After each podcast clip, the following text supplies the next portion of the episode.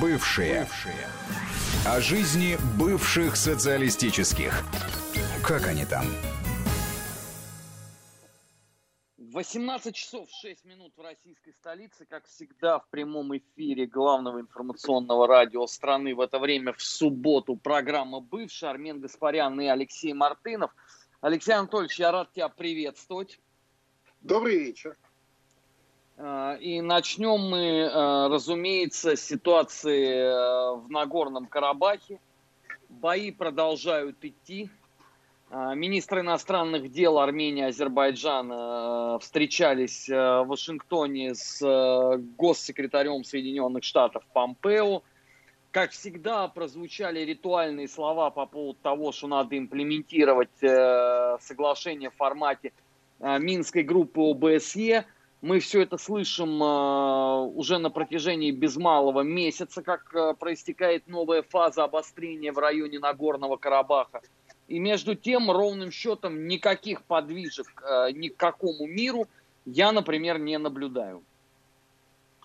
Ну да, к сожалению, бои идут. Вот сообщение сегодняшнее тревожное. Мальчик погиб в Генже, который там у бабушки гостил. Имеется в виду российский гражданин который поехал бабушке погостить и вот э, погостил. Да. А, к сожалению, так. Действительно, вот на этой неделе э, новый раунд э, и уже такая вашингтонская попытка умиротворения сторон. Правда, так и не встретились они втроем, каждый из представителей конфликтующих сторон по отдельности встречался с госсекретарем США – что, в общем-то, не помешало потом Трампу э, в Суе, так сказать, выступая там с очередной предвыборной речью, заявить о том, что э, США как никогда близки к тому, чтобы значит, установить мир в Карабахе, что выглядит таким очень сомнительным заявлением и явно носит такой предвыборный характер.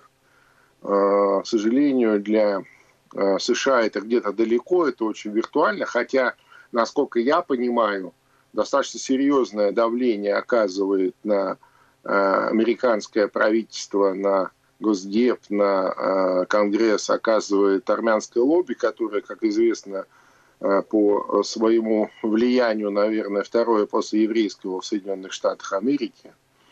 Вот. Но, тем не менее, тем не менее, мы видим, что бои продолжаются – и, э, конечно, обливается сердце кровью, когда э, вот на этой неделе, э, например, президент Путин, выступая на клубе «Валдай», сказал, что по его данным уже порядка пяти тысяч погибших с обоих сторон.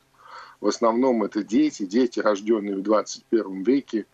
И вот эта вот совершенно иррациональная логика войны, войны до победного конца, до последнего солдата, меня лично сильно удручает. Анатолич, ну ведь э, положа руку на сердце, ну не может быть иначе, потому что атмосфера, ну если совсем мягко сказать, острой нелюбви к соседу, а если назвать вещи своими именами ненавистью, она ведь э, культивировалась на э, протяжении 30 с лишним лет – Э, в регионе. И обрати внимание, когда вот сегодня даже западные СМИ э, стали писать о том, что вот э, военные Азербайджана, расстреляв э, пленных, совершили э, военные преступления, это едва ли кого-то смогло удивить, потому что это, как к моему ужасу, вот стало восприниматься просто как будничность. Вот знаешь, как э, вот принято говорить, будничность террора такого. А, так и да. здесь. Э, это данность я... просто, с которой надо жить. Ну, я согласен, но, понимаешь, э, меня лично э, обе конфликтующие стороны вводят в некоторое, так сказать, недоумение вот этими своими, в кавычках, пропагандистскими выходками. Но они, возможно, рассчитаны на разные аудитории, но это не не умаляет, так сказать, запредельности военной пропаганды с обоих сторон. э, нам предлагают, нам настойчиво предлагают занять одну из сторон конфликта. И причем не только на уровне э, интриг там высшего руководства страны, какой-то такой глобальной мировой политики, но и на бытовом уровне. Посмотри, что происходит. То есть это вот ненависть, она выливается в наше медиапространство, в наши новые медиа, в социальные сети, и какой, какая степень остервенения там. При том, что это уже даже не то, чтобы э, про азербайджанцев и армян, да, это уже про нас, про наше общество, про наших граждан, которые, так сказать, э, вот, участвуя в этом или соучаствуя, или косвенно участвуя, пытаются занять ту или иную сторону, тем самым еще больше подливают масло в этот опасный костер. Я обратил внимание, знаешь, на очень интересную тенденцию. А, вот в прежнее время а, массовая вот эта вот агитация за войну, она все-таки а, проистекала от а, граждан этих республик. Конечно, а вот конечно. последний месяц ситуация несколько иная, потому что громче и больше всех призывают вот война до победы, а, до последнего солдата, а, до последней капли крови. Люди, которые не являются гражданами ни Армении, ни Азербайджана. То есть, понимаешь, на наших глазах происходит такой некий, знаешь, а, политический квест. Людям, видимо, прикольно вот этим заниматься. Они даже, наверное, не понимают, что эта война, она идет не на экране, это не компьютерная графика, а это ежедневно люди гибнут десятки. Ну, конечно. Э, я еще могу понять, э, там, скажем, э, наших армян или наших азербайджанцев. Ну, в данном случае мы говорим про наших, потому что на остальных нам, наверное, так сказать, не так, для нас это не так важно. Я еще могу их понять, когда в этом участвуют так или иначе их родственники, погибают их там знакомые, Э, из Армении или из Азербайджана. И вот э, можно понять, хотя еще раз я их не оправдываю, вот эту степень остервенения в нашем, э, так сказать, медийном пространстве. Но когда в этом начинают участвовать уже вполне себе, так сказать, местные люди, которые никакого отношения ни к армянам, ни к азербайджанцам не имеют, которые почему-то возомнили себя великими экспертами – Э, которые дальше э, Московской области и, я не знаю, каких-нибудь еще пару соседних областей никуда не выезжали. И вот они давай во всех из каждого утюга, так сказать, одни топят за одних, другие за других, действительно, как будто они участвуют в каком-то э, компьютерном квесте, понимаешь? Они не понимают, что такое война. Они не понимают, что такое 5000 погибших детей, рожденных в 21 веке для маленьких стран, для маленьких народов. То есть, э, если в э, Армении там два с половиной миллиона граждан, ну окей, в Азербайджане э, почти в пять раз больше, но все равно это очень много, понимаешь? Это невосполнимые потери для народов, потому что вот эти, знаешь, фразы я встречал, я, я шокирован был. Я был шокирован, когда, знаешь, кто-то из вот этих диванных армянских экспертов э, э, с таким, знаешь, пренебрежением, типа, а что такого? Мы еще нарожаем героев, ты понимаешь? Это вот сакраментальное, вот помнишь, да, бабы нарожают. Это катастрофа, это просто катастрофа. Войну нужно прекратить немедленно, вот прям немедленно и все. Переговариваться можно еще хоть 30 лет. А войну на взаимоуничтожение детей – нужно остановить немедленно. И, кстати, на этой неделе э, прямо обратился к э, президенту России э, лидер Нагорно-Карабахской республики, президент этой непризнанной страны, с просьбой, вот я подчеркну, с просьбой остановить кровопролитие, да, как вот к некой последней инстанции, чтобы предотвратить вот, дальнейшее уничтожение детей с обоих сторон. Ну, то, что там в Ереване звучит, я даже комментировать не хочу. Ну, а, беда же здесь э, одна из ключевых, на мой взгляд, в том, что на этом а, э, конфликте не только две из стороны участников, есть еще и третья. И с каждым днем все больше и больше публикаций о вербовке э, боевиков с Ближнего Востока, ну, в частности, из Сирии, из вот этих вот лагерей, которые э, не добили в свое время наши ВКС, представителями Турции. И цена уже называется, и потери их уже известны, и так далее, и так далее.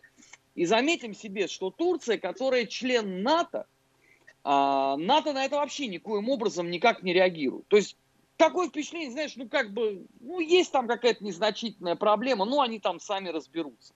Это просто лишний раз к вопросу о том, что происходит на э, контуре границ России. И какая на самом деле здесь еще таится дополнительная опасность. Ну, конечно. Слушай, на этой неделе, э, наконец, между прочим, спустя там больше года, э, натовские чиновники попытались попенять Эрдогану по поводу э, российского С-400, который Турция купила и уже э, приняла на вооружение. Так он их, откровенно говоря, послал, понимаешь? При том, что, ну, чуть ли не, как говорится, используя дематические выражения. Э, в том смысле, что придумайте лучше, я куплю ваше лучшее, а, теперь, а, а вы мне, значит, здесь не указ. И так между э, строк, так намекая, что если вы будете еще меня тут беспокоить, я вот эти 3 миллиона беженцев, которых я сдерживаю, за которые вы мне деньги обещали платить, но не доплатили, я такие их отправлю к вам в Европу, что у вас там было хорошо и о чем подумать, чтобы вы тут не отвлекались на всякие глупые мысли. Понимаешь, да? То есть вот до какой степени уже этот деятель, так сказать, э, отвязывается. Э, и было бы все это э, забавно наблюдать, если бы это впрямую нас не касалось. Действительно, Турция достаточно плотно взаимодействует с Россией и в экономическом плане, и в э, военно-политическом. И для нас, конечно, эти вещи весьма, э, так сказать, э, тревожными звоночками звенят, когда Эрдоган сегодня, используя вот эти противоречия между Россией и Европой, между Россией и США, а я напомню, что как раз в Минской группе ОБСЕ по мирному регулированию Карабахского конфликта сопредседательствуют три стороны. Россия, США и Франция. Ну, Франция как от Европы, а, по какой-то причине именно она тогда стала сопредседателем, а не, например, Германия или Британия, которая очень хотела э, влезть в эту историю. И, кстати сказать, она из нее особо не вылазит. И я вообще предполагаю, что вот это а, история с э, тем, что давайте-ка мы утилизируем этих барбалеев, которые нам теперь в Сирии не очень нужны, а, а отправим их для э, дополнительного э, разжигания карабахского конфликта и придания такого, знаешь, а, особого статуса этому конфликту.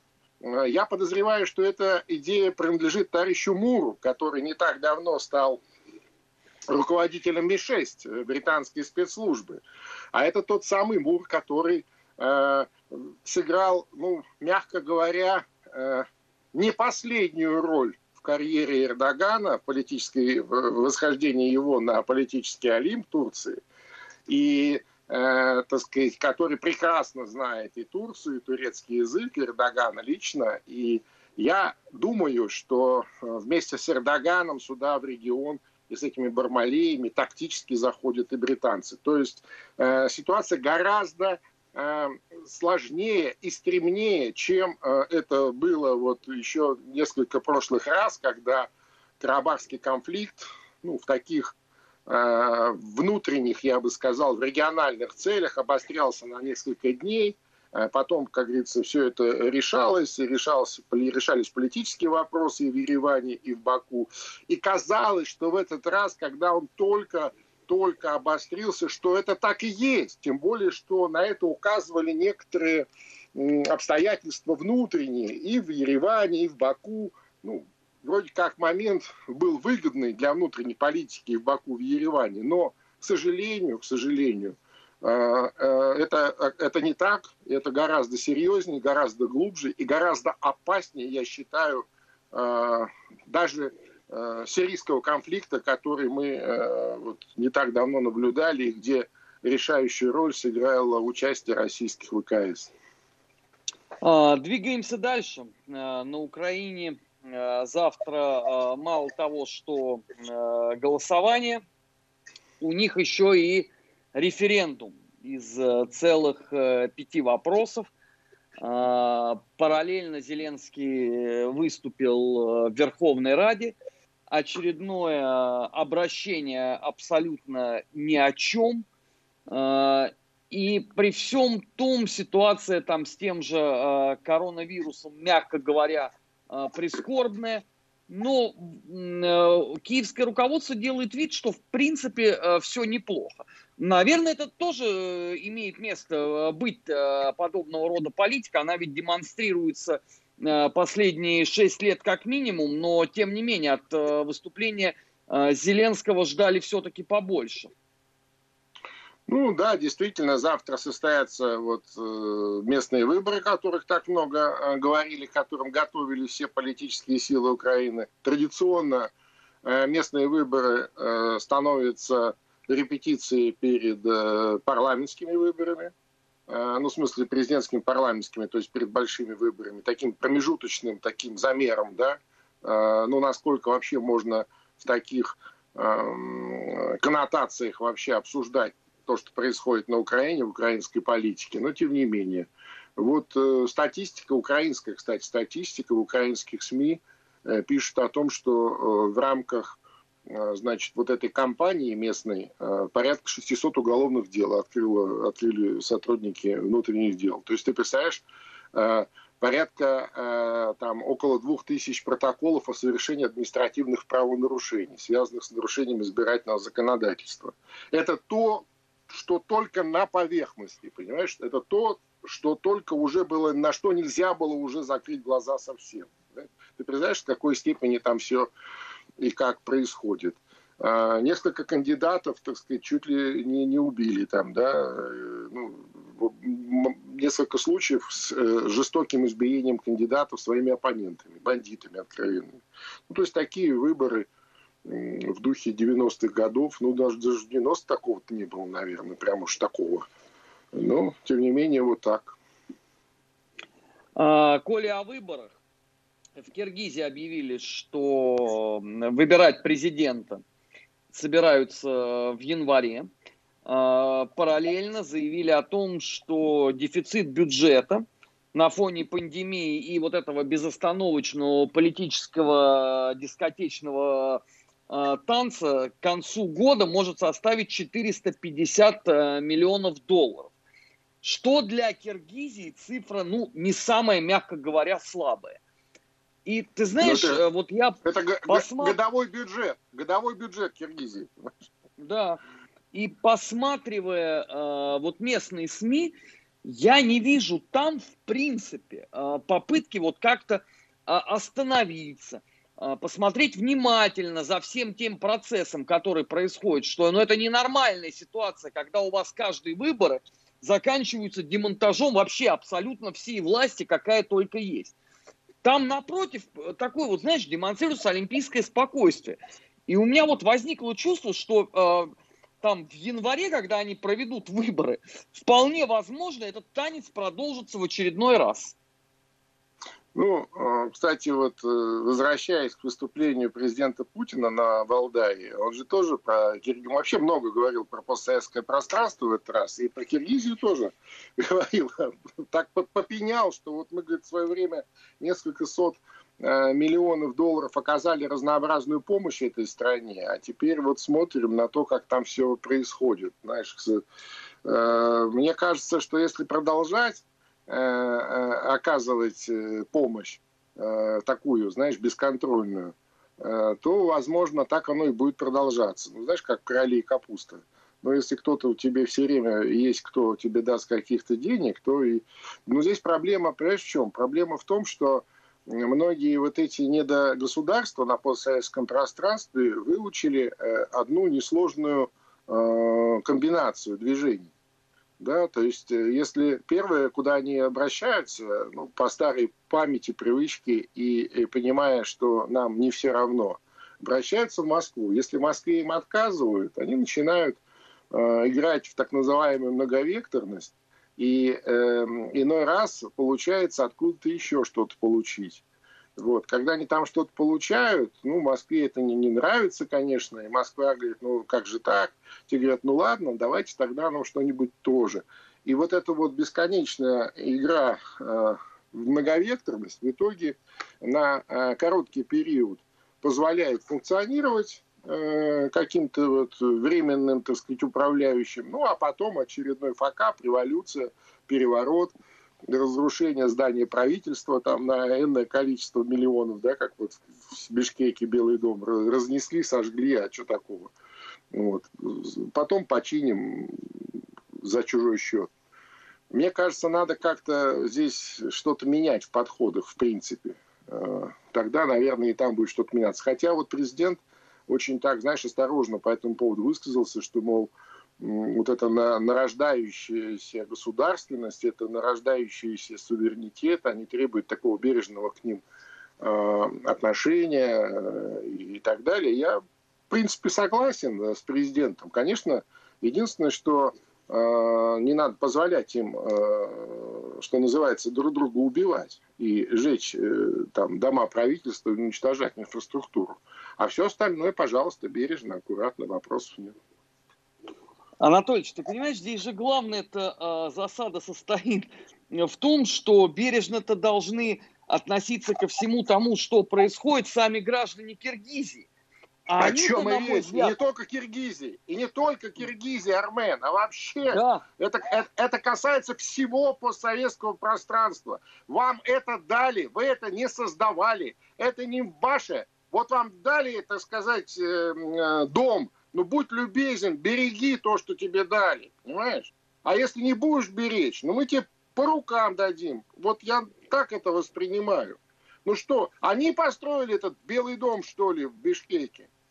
Сейчас.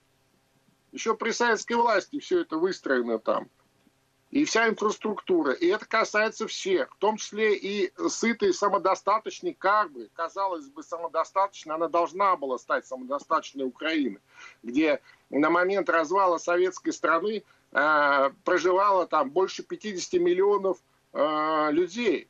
Э, какое количество электростанций, э, значит, портов, э, там я не знаю, заводов, газет, пароходов. И все это создано усилиями всей э, великой страны.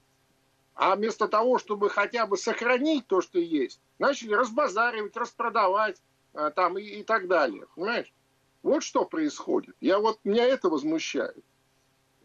Ну, это, к огромному э, сожалению, абсолютно типичная э, история э, последних 30 лет жизни постсоветского пространства, когда сначала наследие разворовывают и проедают, а потом пытаются понять, почему же все, в принципе, так вот не очень правильно и не очень красиво получается. Программа «Параллели» в эфире главного информационного радио страны – мы сейчас прервемся на выпуск новостей, сразу после него продолжим подводить итоги недели в странах ближнего зарубежья. Не переключайтесь, на Вести ФМ всегда интересно.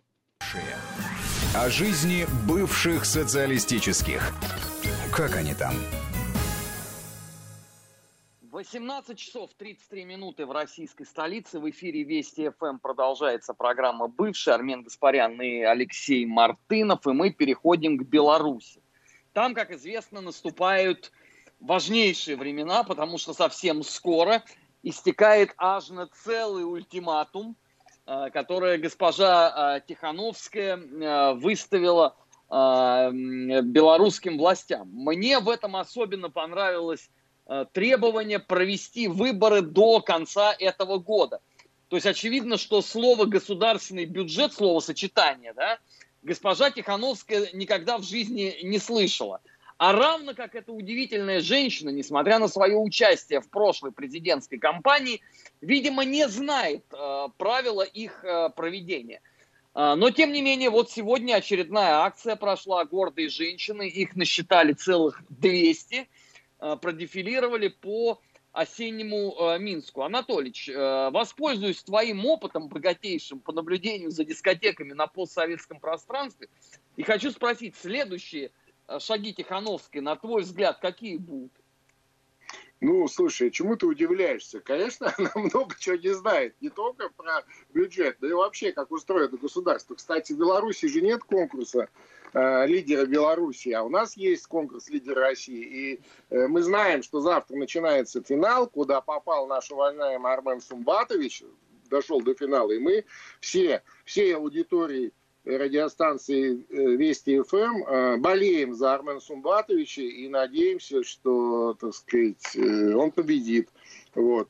Для нас и так ясно, Спасибо. что и кто здесь лидер России, а ну пускай еще это будет, что называется, оформлено уже непосредственно и, и признано вот так.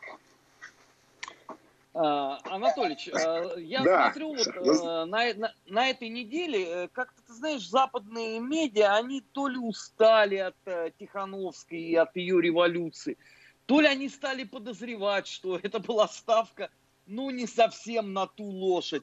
А, и, соответственно, это бесперспективно. Но как-то к ней начал стремительно таять интерес. Ну, понимаешь, ну, невозможно. Невозможно из э, одной э, субстанции э, утилизации продуктов э, человеческого организма сделать пулю, как известно. Понимаешь, это невозможно. Ну, можно попробовать. Вот попробовали и пришли э, к выводу, что это э, непреложная истина э, верна. Это раз. А второе, посмотри, тоже интересно. Значит, сегодня уже вдруг, вдруг, неожиданно, неожиданно, э, товарищ Помпео, я напомню, э, это госсекретарь США, э, срочно позвонил Александру Григорьевичу Лукашенко. Ну, давно не звонил, давно не разговаривали, надо бы пообщаться. А помнишь, да, он не так давно еще и лично приезжал, и, и всякие перспективы рисовал новых, обновленных белорусско-американских отношений – и э, была длительная пауза вот во время выборной кампании, после э, весь этот фестиваль, так сказать, уличный э, э, имени Тихановской и прочих. Э, и вот сегодня, э, наконец, товарищ Помпео позвонил Александру Григорьевичу Лукашенко. О чем они говорили, неизвестно, но факт разговора э, закреплен в СМИ.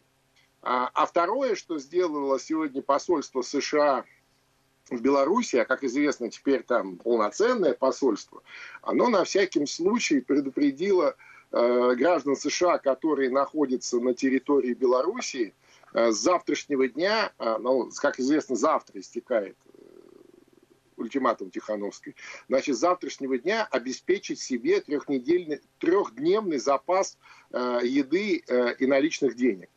Это прямо вот на сайте американского посольства в Беларуси. Вот как эти два обстоятельства интерпретировать и как они складываются друг с другом, вот для меня пока загадка, понимаешь? Э, и это все при той комичности э, всех этих ультиматумов, заявлений этой э, прекрасной жарительницы котлет. Тем не менее, вот то, что есть. А, ну, надо сказать, что э, Госдепартамент э, Соединенных Штатов а, проявляет активность не только в отношении Беларуси на этой неделе. А, на первом месте, конечно, стоит Молдова, где э, совещание с послом уже, знаешь, мне напоминают а, отчет о посевной работе эпохи там 22-го, с третьего года. Да, да, да, да, да, Совещание у первого секретаря ЦК Компартии Молдавии. Согласен. Очень похоже. То есть, это такая данность, потому что я уже, эм, когда каждый день натыкаюсь на то, что посол предупредил, посол посоветовал, э, посол рекомендовал, посол приструнил. У меня вообще ощущение такое, Вы, что... Выразил озабоченность. Новое управление страной. Ну да, ну, по крайней мере, так это выглядит со стороны. И исходя из такой медийной активности посла Хогана, э, при том, что, посмотри, никто же ничего не скрывает. То есть это прямо, что называется, открытым текстом. Да? Все эти встречи, совещания и даже э, какие-то виртуальные конференции с представителями Госдепа для э, некоторых участников э, вот этих президентских выборов, это все публично, это все на официальных сайтах посольских публикуется, это все публикуется в средствах массовой информации. Об этом говорит в своих многочисленных интервью там и в телерадиоэфирах, и в газетах молдавских сам американский посол. Да, он не скрывает, это вот его история, он ее, что называется, модерирует. Чем закончится эта история? Ну, будем посмотреть. Осталась, в общем-то, неделька. Я вот на этой неделе специально посмотрел последние э, социологические опросы. Там э, их очень много. Очень много. И э, попытался, знаешь, как-то сублимировать, так сказать, более-менее какие-то тренды. Э, хотя еще раз подчеркнем, что ориентироваться на э, социологию в таких э, странах, как Молдавия, ну, весьма неблагодарное занятие. Мы помним, как громко социологи 4 года назад предсказывали поражение Трампа в США, в США, и как они все, так сказать, э, облажались. Но, тем не менее, у нас других инструментов а, как-то увидеть тенденции на сегодняшний день нет, поэтому вот если так сублимировать, э, приблизительно, ну, главное, главное что, что э, в первом туре никто не побеждает из, э, так сказать, действующих, ну, в смысле, существующих кандидатов в президенты. Никто не побеждает в первом туре, и э, то, что будет второй тур, не сомневается практически никто. Вот. Э, с небольшим опережением, вот на мой взгляд, с небольшим опережением идет действующий президент Дадон, у него там порядка 30%, он вот плюс-минус. А, прямо в спину ему дыш, дышит Санду, у нее чуть-чуть поменьше, но э, тоже в пределах погрешности. И э, третью позицию с, где-то с результатом около 20%, э, там 18, 17, 19, вот это мэр э, северной столицы, э, северной столицы Молдавии Бельс Рената Усатый. Вот эти три основные кандидата, в общем-то, вот э, приблизительно а, они и будут играть по году, да. Э, будет второй тур, во втором туре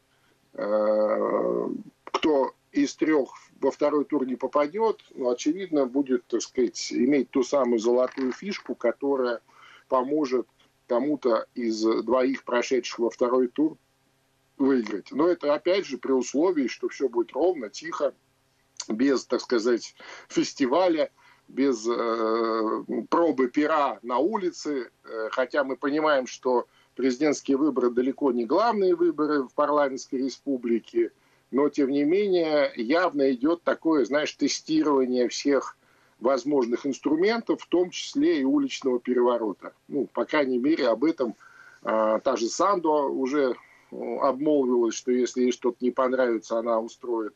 Хотя я сильно сомневаюсь, что в этот раз какие-то такие э, э, фестивальные мероприятия будут, хотя, еще раз подчеркнем, все зависит от э, общего Э, фона, и понятно, что отдельно рассматривать Молдавию или молдавские выборы от общего контекста повестки вокруг э, России невозможно. Да? То есть я имею в виду вокруг э, повестки вокруг России на постсоветском пространстве.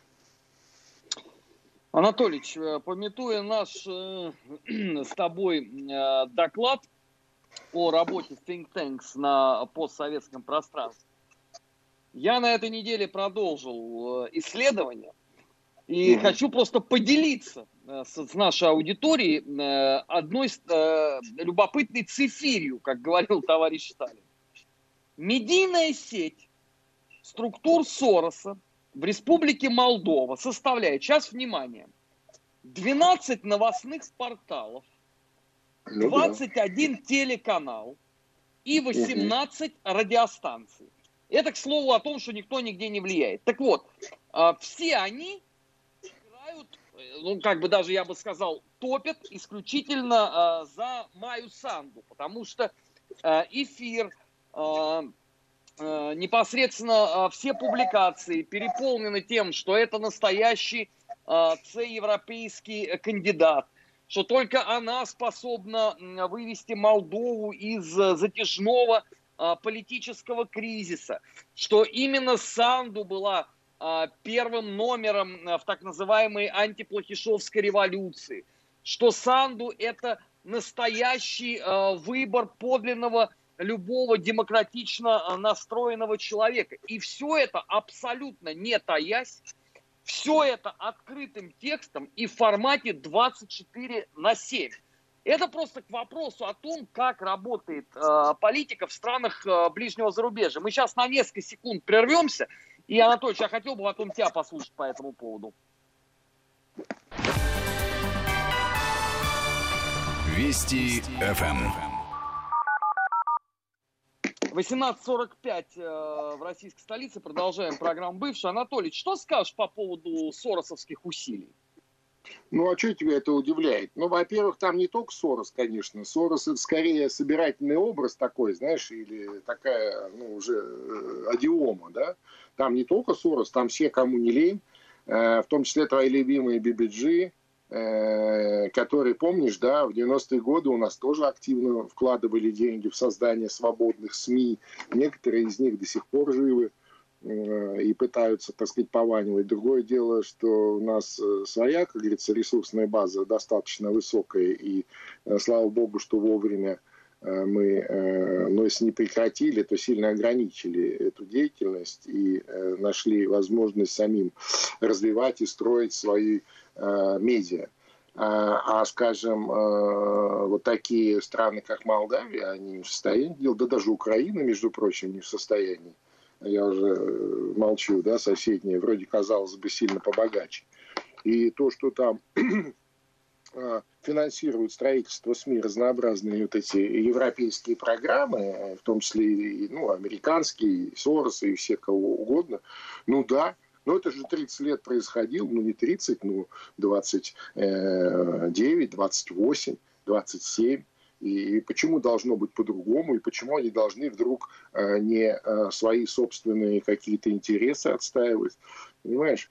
Тут э, посол Евросоюза Михалко по этому поводу высказался, дескать, что это вы здесь ругаете, значит, наши свободные МИДи. А других нет, Армен, понимаешь? Когда мы сильно так возмущаемся, по поводу того, что как же так, вот там, значит, вот э, СМИ э, созданы на э, чужие деньги и отрабатывают чужую повестку, но это несправедливо. Ну, ну мы же не создали э, в той же самой Молдавии достаточное количество средств массовой информации, понимаешь? И, и не потому, что вот у нас нет возможности, а потому, что долгое время в э, отношении э, постсоветских стран – была принята такая линия взаимодействия, э, линия работы на э, постсоветском пространстве, то есть общение с элитариями, да, с, так сказать, потенциальными лидерами и стремление сделать им хорошо. А если вот мы им сделаем хорошо, то они сделают нам хорошо внутри своих стран.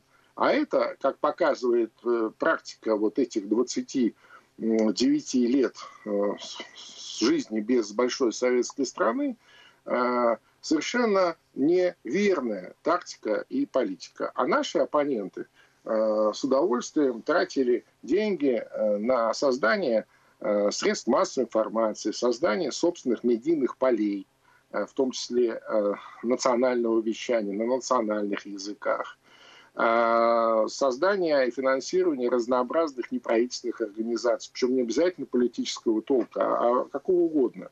И здесь не суть, э, главное, чтобы были сети, понимаешь, сети для того, чтобы их в нужный момент использовать. Сперва мы не понимали, зачем это происходит. Вот странные люди, да, тратят деньги неизвестно на что, ну и ладно. А потом, когда э, началась э, цепь вот этих цветных переворотов, там, начиная с четвертого года на Украине – и вот уже 16 лет, э, не останавливаясь, этот инструмент везде резонирует по, всей, по всему постсоветскому пространству. Вот даже до Белоруссии добрались. Ну, слава богу, что у нас еще хватает иммунитета. Но тем не менее, понимаешь, тем не менее. И поэтому меня лично это совершенно не удивляет. А чему учили эти представители ББЖ? Ты вспомни 90-е годы, когда к нам приезжали, наших туда отправляли журналистов с того же радио, я не знаю, у вас же ездили наверняка какие-нибудь отдельно взятые специалисты и, и в Британию, и куда-то там еще и проходили там целые курсы, и сюда приезжали, учили, что вот свободная журналистика, она бу-бу-бу-бу-бу, должна быть такая, сякая, пятая, десятая. А, а потом, так сказать, потихонечку тебе уже вставляли свои собственные тезисы, э, нужные для их повестки. Вот и все. Это же такая простая вещь. Если кажется, что сегодня тебе дают деньги ни за что, добрые дяди, то я тебя уверяю, добрые британские дяди через какое-то время приходят и говорят, дорогой, делай, пожалуйста, вот это, вот это и вот это. Иначе мы не просто тебя отберем то, что у тебя есть, а мы сделаем с тобой вот это, вот это и вот это. И, как правило, э, этого разговора хватает для того, чтобы, так сказать, э, быстренько уговорить собственную совесть, у кого она еще осталась. А сам по себе кадровый подбор э, – это серьезная вещь, и, как правило, подбирают людей в эти все структуры с пониженной социальной ответственностью для того, чтобы их совесть сильно не мучила потом. Вот и все. А, продолжаем э, обзор событий в странах ближнего зарубежья. На очереди у нас Эстония. Эта неделя ознаменовалась э, таким, как его называют в самой Эстонии, серьезным внутриполитическим кризисом, потому что э, глава местного МВД э, заявил о том, что все вообще представители ЛГБТ должны по добру, по здорову убраться в Швецию. Кошмар а, какой. Что он на себе позволяет? Что на себе да. позволяет? Была могучая истерика, но вроде как э, развели края, и все снова пределе, и снова э, строят э, прекрасную Э, такую, ну, правда, своеобразную э, эстонскую демократию. Мне, знаешь, в этом моменте больше всего понравилось, вот э, обычно же, когда речь заходит там про ЛГБТ, это автоматом истерика сразу э, всех возможных правозащитников, конечно, э, европейских конечно. структур, э, журналисты там пишут десятки разоблачительных материалов. А здесь вот хоть бы кто-нибудь в Европе обратил бы на это внимание. Вообще у меня ну, да. складывается ощущение, что кроме вот условно э, нашей программы бывшей, ну еще там нескольких СМИ, жизнь в Прибалтике просто вообще мало кому интересна. Ну, слушай, действительно, на фоне тех проблем, которые сегодня перед Европой стоят, э, там и начиная с этой пресловутой пандемии, с которой никак никто справиться не может толком, и кончая перспективой очередной волны беженцев с Ближнего Востока а, в посылке э, от Эрдогана, вот, им явно не до этих всех э, лимитрофов, понимаешь? И да, вот они отвязываются. То есть для них это, между прочим, это большая серьезная фронта. Это серьезное заявление. То есть наезд на ЛГБТ это что? Это же такая фундаментальная основа современного Э, Европейского Союза. Я помню, когда я впервые оказался на каком-то мероприятии в Европарламенте в Брюсселе, ну, это было еще давно, когда нас э, пускали туда, в приличные места, да, то есть до того, как стали ограничивать э, российских э, политологов, э, экспертов, журналистов э, и так далее, лет, наверное, 10-15 назад. Вот, а, лет 15, да, уже прошло. Меня поразило, знаешь, что вот главный вход в этот Европарламент в Брюсселе, а над ним такая радуга стоит. Ну, как памятник такой, радуга. И кто бы ни шел, то есть ты в любом случае под, радугой, под радугой должен пройти. Я говорю, слушай, а здесь другого входа нет? Мне говорят, нет. Я говорю, послушайте, говорю, ну это похоже на инициацию. А меня так смотрят наши польские друзья, говорят, ну да, в общем, а что такого? Это, это да, действительно. То есть вот ты, ты так символически признаешь вот эти все э, истории э, там, толерантности там, э, и э, отношения ко всяким э, нетрадиционным людям. А, и более того, признаешь их не просто право на существование, а их главенствующее право и их власть. Вот так. И то, что сегодня э, на достаточно высоком уровне в Эстонии такие заявления, я тебе хочу сказать, что это прям серьезная такая жесткая фронта такая на грани антисоветчины. Но э, рано или поздно же на эту фронту э, должны обратить внимание. Одно же дело, понимаешь, когда ты э, героизируешь легион СС втихаря, а в Европе говорят о том, что ну это там путинская пропаганда, и не надо на это обращать никакого внимания. А совсем другое дело, когда ты покусился на священную корову, потому что у меня такое ощущение, что вот если есть понятие базовое – демократическая ценность, то это именно ЛГБТ, потому что вот ну дня не проходит, чтобы по этому поводу кто ничего не посоветовал сделать. Конечно, ЛГБТ плюс, э, значит, разные э, расовые меньшинства обязательно. Ты что, это же святое. Да, я полностью согласен. Ну, нет, рано или поздно обратят. Просто сейчас по разным политическим мотивам, видимо, решили, так сказать, прикрыть глаза, но я думаю, что э, вряд ли это Э, если не Эстонии, то конкретному эстонскому высокопоставленному чиновнику кто-то простит. То, что э, там это аукнется, я даже не сомневаюсь ни на секунду. Причем прилетит с самой неожиданной стороны, э, вот, вплоть до, так сказать, самых неприятных последствий. А, на этом месте мы сегодня и закончим программу «Бывшие». Мне остается только напомнить, что мы всю неделю работаем также в телеграм-канале Мартынов, телеграм-канал бывший, телеграм-канал Гаспарян. И каждый четверг в 20.00 э, специальный выпуск бывших на YouTube-канале Соловьев Лайв. Э, поэтому э, подписывайтесь, читайте и слушайте, чтобы быть в курсе событий в странах ближнего зарубежья. Анатолий, спасибо за этот разговор. Спасибо Совсем совсем э, скоро продолжим. Впереди вас ждет выпуск новостей. Не переключайтесь на главном информационном радио страны. Всегда интересно. Бывшие. Бывшие. О жизни бывших социалистических. Как они там?